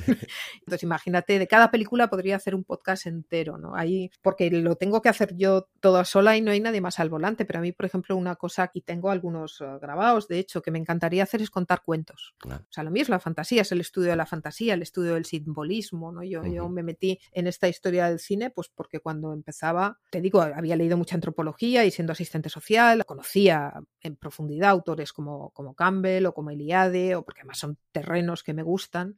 Y entonces alguien me pasó un libro de un tal Bogler, que tú conocerás, el Christopher Bogler y, y su viaje del escritor, uh -huh. con su mítico Paseo del Héroe. Y yo me empecé a leer aquel libro y me quedé me quedé asustadísima. Dije, pero esto es una sarta de barbaridades. Pero este tío no dice más que gilipolleces. O sea, a ver, este señor está fusilando un trabajo de Campbell, que Campbell ya no es que sea precisamente uno de mis autores favoritos, que ya fusila a otros, que yo ya me pelearía con Campbell, y este además ha cogido a Jung, que lo cita no recuerdo cuántas, pero cientos de veces en el libro, no ha entendido absolutamente nada de Jung, le ha dado la vuelta y todo lo que dice es una sarta de barbaridades. Y entonces me empecé a, pelear con gente del, del cine que siempre me descartaban diciendo, bueno, tú no sabes nada, no sabes lo que dices, no eres de la profesión, no entiendes nada de nada. y entonces Claro, yo hice lo mejor que sabía hacer, que dije, no soy de la profesión, esto lo arreglo yo enseguida. Entonces me licencié, me hice un máster, no me he doctorado porque nunca he tenido dinero para pagar lo que cuesta un doctorado, que es un pastizal, pero me fui a estudiar a Londres con uno de los mejores y con Phil pasamos muchísimas horas pues hablando y discutiendo de lo humano y de lo divino, para llegar a un punto en el que nadie me pueda decir, no sabes lo que dices. Entonces, ahora Espero que mi editor me deje que el siguiente libro sea La perversión del mito, que es el que siempre he querido escribir, contando cómo Hollywood ha pervertido no solo el mito, o sea, la llegada del cine cambia el mundo, lo cambia radicalmente y cómo hay una serie de elementos que vienen dados a través del cine que hacen que vivamos la sociedad en la que vivimos hoy en día, que hacen que personajes como Trump estén en el poder, que vivamos la situación que estamos viviendo ahora, que los nacionalismos vuelvan a resurgir y que cada día estemos más desinformados. Y todo eso se lo debemos en buena medida a Hollywood y a toda la producción audiovisual que viene detrás siguiendo los pasos de Hollywood y que quiere que seamos eternamente niños comiendo helado y nada más. ¿Sabes? Tú te acuerdas en Pinocho, ese capítulo en que Pinocho, sobre todo en la película de Disney y en el libro también, ¿no? Va a esta feria en las que le salen orejas de burro y se van convirtiendo en burros. bueno, pues este es el mundo en el que vivimos hoy y esto es lo que hace Hollywood. ¿eh? y esto es lo que hace Disney y esto es lo que hacen en general los audiovisuales, porque el audiovisual lo que quiere es que tú compres su producto, no quiere nada más. Entonces, todas estas cosas que sacamos de las películas, en la mayoría de los casos, de lo que yo veo y de lo que yo oigo, son son un querer ver y querer sacar de donde no hay. Pero es una lectura que tú pones y que tú haces. Eso no está en la película. Es muy curioso, es muy interesante porque cuando hablas con gente de todas clases y colores, en muchas ocasiones me encuentro, hablamos de una película, me preguntan y llegan a una conclusión de una película donde se ha dicho esto o donde se refieren a esto y hay frases circulando por internet de películas que no están en el guion de la película, no existen. Jamás ningún personaje dijo eso, ni llegó a esa conclusión, pero en el imaginario colectivo existen porque es la conclusión a la que ellos han llegado de la película. A mí me alucina, me, es una cosa que me llama muchísimo la atención, que también por eso quise estudiar cine, que el cine se utiliza para justificar ensayos teóricamente académicos, ¿no? Porque mm, la sociología y de repente utilizan un personaje para demostrarte algo de psicología, de sociología, de no sé qué. Y tú dices, vamos a ver, el abismo que hay entre la vida real y el cine es tan abismal como la distancia que hay entre la Tierra y Venus. Señores, el cine es cine, ya lo decía Aute. Es fantasía. Es cine y no tiene ninguna obligación, ninguna, más que la de ser cine. Nada más que de verdad, que a mí no me pagan para dar clases de nada, no me pagan para educar, no, o sea, lo peor, somos generaciones que hemos sido educados con Disney, que educamos a nuestros hijos con Disney, porque uno llega a casa después de ocho horas de trabajar reventado y te esperan uno, dos críos, tres, más ahora con toda esta historia del COVID, ¿no? Tú estás desbordado de todo, tienes un millón de problemas. Oye, hay una cosa maravillosa que se llama vídeo, que tú le das al botón, nene, ven cariño, Disney Plus, Netflix, lo que sea. Mira cariño, le das al botón, enchufas al niño y ya se encargará Disney de educarte al hijo. Lo que ocurre es que de eso no es que vayamos a pagar la factura, es que ya la estamos pagando como sociedad. Y tanto. Sí, sí, sí. Y esta, este es mi gran qué, ¿no? Esta es mi, mi, lucha particular personal. ¿Y por qué? Pues porque se ha hecho una perversión del mito, ¿no? James Hillman, que era un señor mucho más listo que yo y que es el padre de la psicología arquetipal, solía decir que la mitología griega era el libro de psicología de los griegos y que la psicología del hombre moderno es su mitología. Y yo creo que tenía razón, ¿me entiendes? Hemos invertido los papeles. A ver, la fantasía es la cosa más importante en la vida del ser humano, porque toda nuestra vida es fantasía, porque la vida no es como es, es como tú la ves, es una fantasía, es una ilusión óptica. Es decir, el, mira, yo en, Londres tuve la, la, suerte, porque para mí fue una suerte maravillosa, de vivir durante varios años en el barrio judío ortodoxo más grande de toda Europa. Ortodoxo. Es decir, el señor que a mí me alquilaba la casa era uno de esos señores que van todo el día de negros, con ricitos, con el sombrerito, que nunca me miraba a la, cara para hablar, que nunca hablaba conmigo si no había más remedio, porque si estaba Martín, él hablaba con Martín. Es decir, eh, era una relación en la que estábamos los tres, yo le preguntaba algo y él no contestaba. Nada, yo no había dicho nada. Entonces Martín repetía la pregunta que yo había dicho y entonces él le contestaba a Martín. Claro, porque él no iba a hablar con la mujer de otro hombre. Y las mujeres no, no, no hablan. Madre mía, parece que estuviéramos en el siglo II antes de Cristo. Bueno, es lo que son los ortodoxos. ¿Entiendes? Y a mí me parecía fascinante, ¿sabes? Era con el tiempo, porque fueron varios años. En alguna ocasión tuve la suerte de conseguir hablar con él y descubrí que yo a él le producía tanta fascinación como él a mí, porque en un momento dado se dio cuenta de que yo idiota tampoco no era. Entonces había cosas que no entendía, ¿sabes? Y en alguna ocasión incluso llegamos a hablar de la idea de, de Dios. Y claro, su mundo era tan radicalmente opuesto. Luego yo tenía una, una, profesora también en Londres de inglés que era una chica islámica, pero de las de, de los pies a la cabeza, vestida de negro, con guantes, con gafas de sol para que no le vieras ni los ojos. Era completamente un fantasma de negro, ¿no? Y para mí fue también una experiencia maravillosa porque recuerdo que en alguna ocasión tuve la oportunidad de hablar con ella a solas y cuando nos quedábamos solas o cuando éramos solo grupo de mujeres, entonces sí se quitaba el burka porque éramos mujeres. Descubrí a una persona que tenía no una, sino varias carreras, es decir, era una persona cultivada, era una persona que sabía de arte, lo que no te puedes imaginar, que hablaba varios idiomas y vivía debajo de un burka.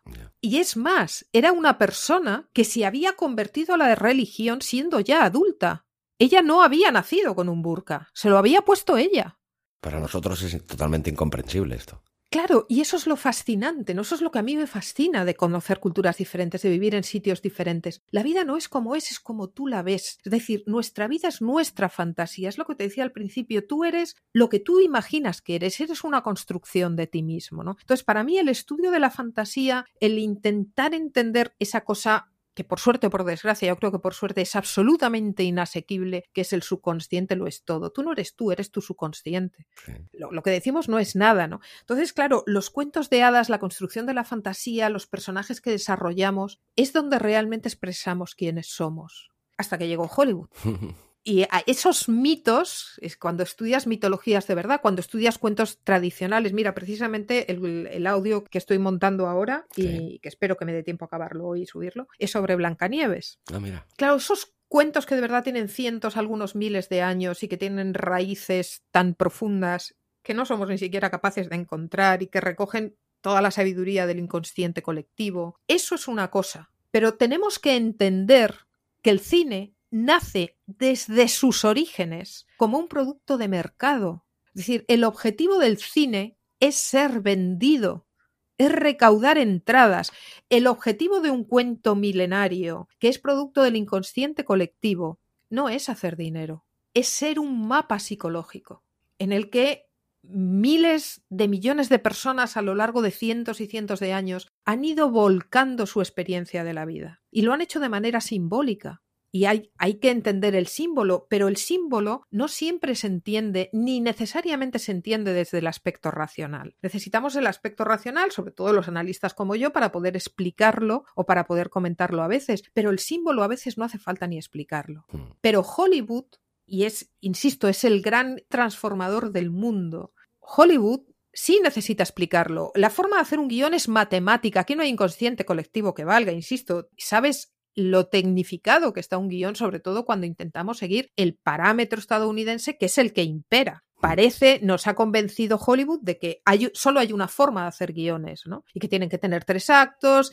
y que el héroe, y que Bogler. Bogler es, un, es una perversión del mito, y digo perversión en el sentido estricto del uso del término del diccionario, ¿no? Es decir. Yo me leí en su día el, guion de Robert McKee, que para muchos está endiosado. A mí me, no te voy a decir que no me sirviera de mucha ayuda también, pero me pareció eso, lo que hablábamos antes de la cadena de montaje, fue como hacer algo excesivamente mecánico, ¿no? Yo creo que la escritura de un guion no tiene que tiene que tener una parte de mecanicidad, pero también tiene que tener una parte de alma, ¿no? Digo yo. De... Depende. ¿eh? Tienes que tener en cuenta siempre cómo, por qué, para quién haces un guion. Porque si lo que tú quieres es que tu película tenga éxito, pues entonces vas a tener que pasar por el aro. Si lo que quieres hacer es un trabajo personal, entonces ya entramos dentro del terreno del arte, que es una expresión personal, entonces olvídate de hacer dinero. Olvídate. ¿eh? yo, por eso yo ni me lo planteo con los podcasts, ¿no? Yo, mis podcasts son una experiencia personal compartida, gracias a, este maravilloso invento que tiene este lado, en el que me puedo permitir el lujo de compartir experiencias humanas en un mundo que está deshumanizado. Entonces, es mi pequeño granito de arena, ¿no? Pero si realmente el problema del cine es que tú lo sabes perfectamente desde que te inicias, entras en una cadena en que lo primero que descubres es que para hacer cine hay que hacer dinero. El cine es dinero, el cine es muy complicado, el cine requiere de equipos de personas muy grandes, muy formadas, muy tecnificadas, en las que cada uno ocupa un papel que debe saber hacer muy bien. Entonces la cosa se complica mucho porque, claro, ¿cómo voy a hacer esos planos maravillosos de no sé qué si no tengo un objetivo que abra uno, dos y un anillo de extensión para desenfocar al máximo y si no tengo unos raíles en que subir a la cámara y que... Y al final te das cuenta que lo que fomentamos entre los jóvenes es que lo único que no tienen que tener es la única herramienta que necesitan, que es imaginación. O sea, ahora todo depende de la cámara y los ves llorar por los rincones. Yo he dado clases de fotografía también, he sido cámara de cine. Y los ves llorar por los rincones porque como no tienen la Canon de 70 o no tienen la EOS no sé qué, no sé cuántas, pues no pueden rodar, no pueden hacer cine, ¿no? Y de las ideas cuando hablamos, ¿no? Claro, pero de las ideas no podemos hablar porque cuando llegan ahí se dan cuenta de que están vacíos. Claro. Primero porque sienten, viven en un mundo que les ha dicho esto, que lo que ellos puedan sentir o pensar no tiene valor. Esto es lo primero que les han dicho. Lo que vale es lo que tú, como lo que tú dices, es Maki, es el gurú de turno. En, Hollywood existen cinco grandes gurús, bueno, uno de ellos ya ha muerto, ¿eh? la Segle, el Bogler, que incluso él mismo ahora ya se ha echado para atrás y él mismo ya ahora ha dicho que bueno, que esto del monomito y que esto del héroe, pues que tampoco no es tan así. Es decir, hasta él mismo ha llegado a un punto que se ha retractado, ¿no? Pues e, es la cosa de la mitología, ¿no? Entonces, la gente joven Mira, yo creo que enseñar es una de las mayores responsabilidades de esta vida, ¿no? Porque sobre todo lo que tienes que hacer es animar, es ser socrático, es generar la pregunta, ¿no? El, pregúntate a ti mismo, el, el, darles ánimos para que se manifiesten tal y como ellos son, porque tienen patrones muy elevados. Quiero decirte, ellos usas como patrón la guerra de las galaxias. A, ver, chaval. Y entonces hay toda una mitología de que, no, bueno, pero es que Lucas era como yo al principio, ¿sabes? Porque cuando era joven, porque cuando era no sé qué. La mitología de Disney, ¿no? Porque es un hombre que se hizo a sí mismo. Pero vamos a ver, que te están engañando, que las cosas no son así. Que no, que no funciona así. Y que lo único interesante es lo que tú tienes que decir. ¿Sabes? Porque al final de lo que no se dan cuenta es de que todo está inventado. Todo está inventado ya. No vas a decir nada nuevo ni falta que hace, porque lo único que hace interesante una historia no es lo que la historia cuenta, es cómo tú lo cuentas. Exacto. Es tu versión de la historia. O sea, Romeo y Julieta ya estaba inventado mucho antes de Shakespeare. Hmm. Eh, ya está en la mitología griega Romeo y Julieta, no es un invento de Shakespeare. La cuestión es cómo lo cuenta, o sea, lo único que realmente es interesante de algo y que lo va a hacer diferente, es tu punto de vista, porque eso es lo único que tenemos todos los seres humanos en común y como factor diferenciador, el hecho de que todos y cada uno de nosotros es un ser exclusivo. Entonces, si tú quieres contar algo, cuéntalo. Mira, yo ahora uno de los proyectos que tengo en marcha, que va muy despacio porque es que no tengo tiempo, sobre todo con, con, el tema del libro, estoy muy liada, pero poquito a poquito lo voy haciendo y es un experimento artístico, si quieres llamarlo así, hecho a golpe de nada. Es una serie de vídeos, espero hacer 30 vídeos y a ver qué pasa. De vídeos hechos con el teléfono móvil, hechos con una mini cámara, con la Instant 360 esta nueva que, han sacado, es un chiste de cámara que pesa 19 gramos, que te la cuelgas en el gorro y vas. Quiero decirte, no hay un estudio de planos, no hay nada de nada. Respecto al podcast, pues, eh, bueno, tú lo has dicho, ¿qué tiene de diferente? Supongo que en primer lugar que lo hace una persona que está formada y que habla desde el otro lado de la pantalla. No lo hace alguien que, pues que le gusta el cine, que por más apasionado que sea, no deja de ser efectivamente una perspectiva completamente subjetiva. Y mm. yo creo que eso es una de las grandes diferencias. Y la otra diferencia, pues es que trato de ofrecer una lectura de las películas en la que trato de remitirme al código original, por así decirlo, y contar lo que la película cuenta. Realmente, ¿no? Y no lo que cada uno de nosotros lee de manera filtrada por su propio código antropológico, cultural, personal. Y por su propia subjetividad, claro está. Está claro. ¿eh? O sea, ser analista es muy complicado porque tienes que aprender a tomar distancia de ti mismo. Es decir, mira, a mí hay películas que me encantan y que las vería mil veces y que si tú me preguntas como analista profesional, te tengo que decir, mira, la película es una porquería. La película es una porquería, pero a mí me divierte, porque una cosa es lo personal y otra cosa es el trabajo.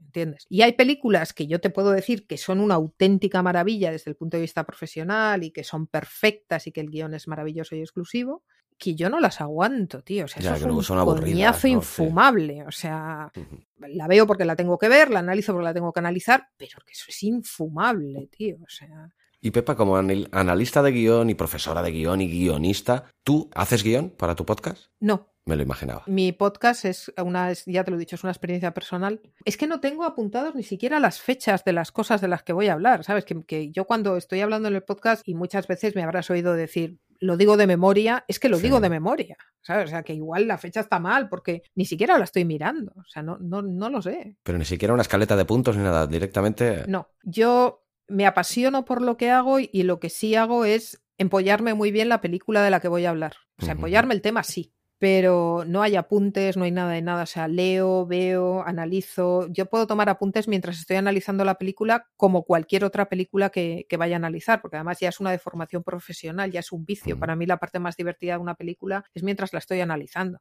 Una película que la veo empezar y que digo, oh, mira, esto va a acabar así, así y así, este va a matar a este y este, tal, ya está, ya no me interesa. Lo interesante es que me dé algo para, para, que mi cerebro pueda armar el puzzle, ¿no? ¿Por qué este lo ha hecho así o, así? bueno, este es un... Ahora, por ejemplo, veo muchísimas cosas, series en Netflix, que siempre es la misma. ¿Sabes? Que empiezas a verlas y dices que ya la he visto esta serie. por favor, enseñadme algo que no haya visto. Esto es un coñazo, ¿no? Pero para mi podcast, no. Yo me siento, abro el micro y mira, es cuando yo empecé, la primera vez que hice radio era muy, muy jovencita, no sé si tenía ni, ni, ni 18 cumplidos, y estaba en el instituto y alguien me invitó a, a la radio, ¿no? Y entonces lo que hacía era radio de noche. Mi programa empezaba a las 12 de la noche y contaba cuentos, que es una cosa que me fascina. Además, he sido actor, actor de doblaje, ya te he dicho, he trabajado mucho con la voz y me encanta. Y me encantaría hacer un podcast exclusivamente de cuentos y de la simbología de los cuentos. ¿no? Pero eso requiere de alguien que en el otro lado me ayude, se encargue pues de poner los efectos de sonido, las músicas, en no sé qué. Yo te lo locuto, pero no, todo lo demás lleva muchas horas, no tengo tiempo. Pero me encantaría. O sea que si alguien se ofrece voluntario, que me lo diga, que yo, encantadísima de la vida. Si dispusiera de alguna hora más o el día tuviera 28 horas, como hemos dicho al principio, pues ah, me, ofrecería gustoso. Porque... Pues mira, nunca se sabe, nunca se sabe yo hacía esto y el objetivo de este programa, o sea, a veces leía cosas, porque también he leído para ciegos, que era una cosa que me encantaba. El objetivo de este programa es que nadie llegase nunca a los créditos. Es decir, yo te contaba un cuento, te arrullaba y tú te dormías oyendo el programa, ¿no? Mm. A veces los leía y a veces contaba cuentos que yo conocía sin leer nada, ¿no? A veces incluso mientras leía me iba, iba divagando y me iba inventando cosas, metías musiquitas. Yo es que además, no, sé si además de haber escuchado el podcast este en el que estás hoy, en Podcasting para Principiantes, yo tengo también un podcast que se llama Audiolibros y Relatos, en el que, bueno, hago relatos de todos autores conocidos y de autores de total y absolutamente desconocidos también. Además de tener una, una sección en el, en el podcast de Santiago Camacho, en Días Extraños, que también le hago ficciones sonoras. Entonces ya sabes de lo que hablo. pues a mí esto, esto me, me, encanta, me fascina hacer esto. Y a mí, a mí me apasiona. Contar un cuento es, es algo maravilloso, ¿no? Pues, oye, pues igual un día te, puedo contar un cuento si quieres para que lo sumes ahí. Pues me parecería fantástico, yo por mí encantado. Oye, pues tendríamos que hacer uno a medias, que hubiera varios personajes y tú hicieras un personaje y yo hiciera otro, esto sería bonito. no, no, luego, luego, lo hablamos fuera de micro. apúntatelo. Pues yo hacía esto, entonces tú sabes, si sabes lo que significa esto, ya sabes de lo que te estoy hablando. Y este ambiente además de la noche, yo salía de la radio a las dos de la mañana, me iba sola a casa, a mí me encanta pasear de noche cuando la ciudad duerme y pensar que allí, entre todos esos edificios, había gente que se había dormido oyendo mi, mi podcast era una idea que me fascinaba, ¿no? Y eso es un poco lo que intento recuperar, aquel sentimiento, aquel feeling, ¿sabes? De estoy aquí sola, abres el micro, te pones a hablar es una experiencia personal y además es una, es una experiencia muy íntima, ¿no? Que Mm. luego de repente tiene una repercusión en el mundo exterior y alguien te pone un mensaje y dices, wow. Wow, había alguien al otro lado. Es maravillosa esa sensación, sí. Sí, se agradece, la verdad que se agradece, se agradece muchísimo. Pero lo que a mí de verdad me gusta es eso, ¿no? Es abrir micro y, y compartir, ¿no? Eso que creo, eso que pienso, esa perspectiva de una película que sé que es diferente porque es lo que me dicen los comentarios, ¿no? Y que sé que es diferente pues porque cuando yo oigo otros podcasts de cine pienso, pero es que esto no es un podcast de cine, esto es un podcast de este tío sobre este tío y, y lo que a él le gusta y lo que no le gusta, pero no un podcast de cine, ¿no? Cine Sí. es otra cosa, es decir, hay que... No, no sé cómo decirte, es como si dices, vamos a hacer un, pod- un podcast para relojeros y el podcast consiste en, pues a mí me gustan más los relojes con las pantallas que brillan, a ti no. Ya bueno, y del reloj cuando hablamos. No podemos hablar porque no somos relojeros, porque no sabemos cómo se fue, ¿sabes? Ni tenemos idea. Y entonces, claro, pues volvemos a esa mitología, ¿no? Es gente que habla los cotilleos de la vida de las stars y de los famosos. y ya, pero es que esto no es cine tampoco, ¿sabes? O sea, a mí lo que me interesa es el personaje. El famoso es un señor que cumple un trabajo, pero me interesa muchísimo más quién ha escrito el guion, ¿sabes? Que la vida de este señor. A mí, ¿qué puñetas me importa lo que hace Johnny Depp en su tiempo libre? Mm. Es pues, problema. ¿Tú conoces a Johnny Depp de algo? Es una mitología. ¿Quién es Johnny Depp? Johnny Depp no existe. ¿Me entiendes? Es un personaje. Cuando tú te encuentras al ser humano real, no tiene absolutamente nada que ver con lo que tú te has imaginado. Estaba todo en tu imaginación. Pues Pepa, conocía de tu elocuencia y sabía que, que se iba a alargar esto. Yo por mí lo alargaría todavía muchísimo más, pero eso ya tendría que ser a título personal. Llevamos ya más de hora y media hablando. Tremendo, tremendo. Yo creo que el oyente se habrá hecho una idea bastante superior a la palabra vaga de quién es Pepa Yausás. Eh, de tu podcast hemos hablado menos de lo que me esperaba, pero bueno, todo lo que has dicho me ha parecido tan interesante que tampoco te quería cortar con ello. Y quien quiera saber más de este podcast, lo que tiene que hacer es ir a buscarlos, principalmente que te encontrarán en iVoox, pero seguramente que te encontrarán también en todas las demás plataformas, ¿no? Las musas no avisan. Sí, el, el único problema es que la parte realmente interesante de donde yo realmente analizo las películas en profundidad, pues es en la, es en la parte de, de pago que solo vas a encontrar en iVoox.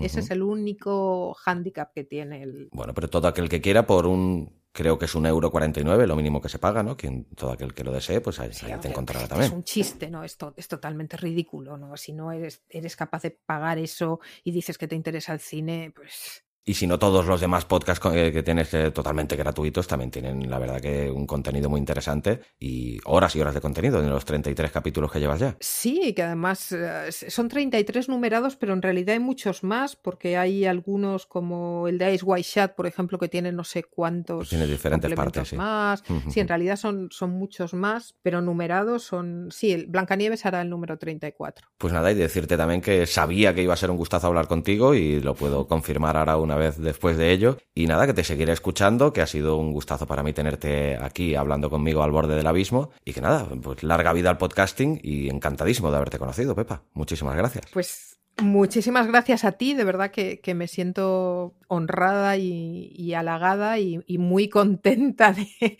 de ver que, que mi trabajo se valora y espero pues que haya mucha gente, porque supongo que lo que tú haces va dirigido precisamente a gente que quiere iniciarse en el, en el podcasting, a gente que se anime a, a vivirlo desde la experiencia personal y luego que pase lo que tenga que pasar y que el podcast te lleve a donde tenga que llevar, ¿no? Porque hay, hay una parte que está más allá de ti. Es decir, tú puedes eh, tener tu experiencia personal, pero no puedes controlar lo que va a pasar en el otro lado, ¿no? Y yo creo que en el podcasting muchas veces, y tú lo sabes mucho mejor que yo, te encuentras con gente que empieza o que quiere empezar y que se pone muchos frenos a sí mismo antes ni sí. siquiera de haber empezado. Pues porque uno tiene miedo, porque uno tiene todas estas fantasías que nos vende Internet, ¿no? Porque tienes que tener no sé cuántos mil seguidores. Yo si estáis empezando, de verdad, al menos para empezar, olvidaros de los seguidores, encontrar vuestra pasión, hacer lo que de verdad queréis hacer y disfrutar haciéndolo. Y yo creo que eso, mm, tú eres oyente mío, el que está al otro lado es lo que al final percibe y lo que al final ve. Ujú. Y ese es el único camino, porque si no, los seguidores al final son, son una esclavitud, se convierten Mm. en el peor de los dictadores. Haces un podcast para ser libre y al final tienes al peor de todos los jefes y te lo has Sí, sí. instalado tú en tu propia fantasía. No es que, a ver qué hago para conseguir más seguidores, más seguidores. Chico, para eso trabaja en una oficina y ten un jefe real que te dé órdenes, que el resultado va a ser el mismo con una diferencia, vas a tener un sueldo. Sí. ¿Entiendes? Si vais a hacer podcasts, empezar por disfrutarlo, divertiros, juntaros cuatro amigos, aunque sea para hablar de cine o de esferas de relojes que, que, que brillan en la oscuridad, ¿sabes? Aunque sea para decir que a mí esta película me gusta, pero al menos que te quiten lo bailado, ¿sabes? Lo que tú te has divertido con tus amigos, lo que tú te has reído y lo que has disfrutado con esas mil, dos mil o cien mil personas que te siguen, te van a seguir más que a mí, porque lo que yo hago es muy denso, que te quiten lo bailado, chico, y esa experiencia que no te la quite nadie. Así que si queréis empezar en el mundo del podcast, yo lo único que tengo que decir es ánimo independientemente de, de lo que hagáis. Olvidaros del dinero, olvidaros de los seguidores, olvidaros de todo y vivir la vida, que solo hay una y además es muy corta, muy corta. Pues muy sabias palabras para dar conclusión a esta entrevista. Un inmenso placer, Pepa. La- sigue dándole fuerte y te voy a robar dos frases tuyas para acabar el podcast. Saludos desde este lado del charco y me, y me hago mía la de eh, sé buena, que ya de ser malo ya me encargo yo. Efectivamente, efectivamente. Muchísimas gracias y hasta siempre. Un fuerte abrazo. A ti, un fortísimo abrazo. ¿Te apasionan los podcasts?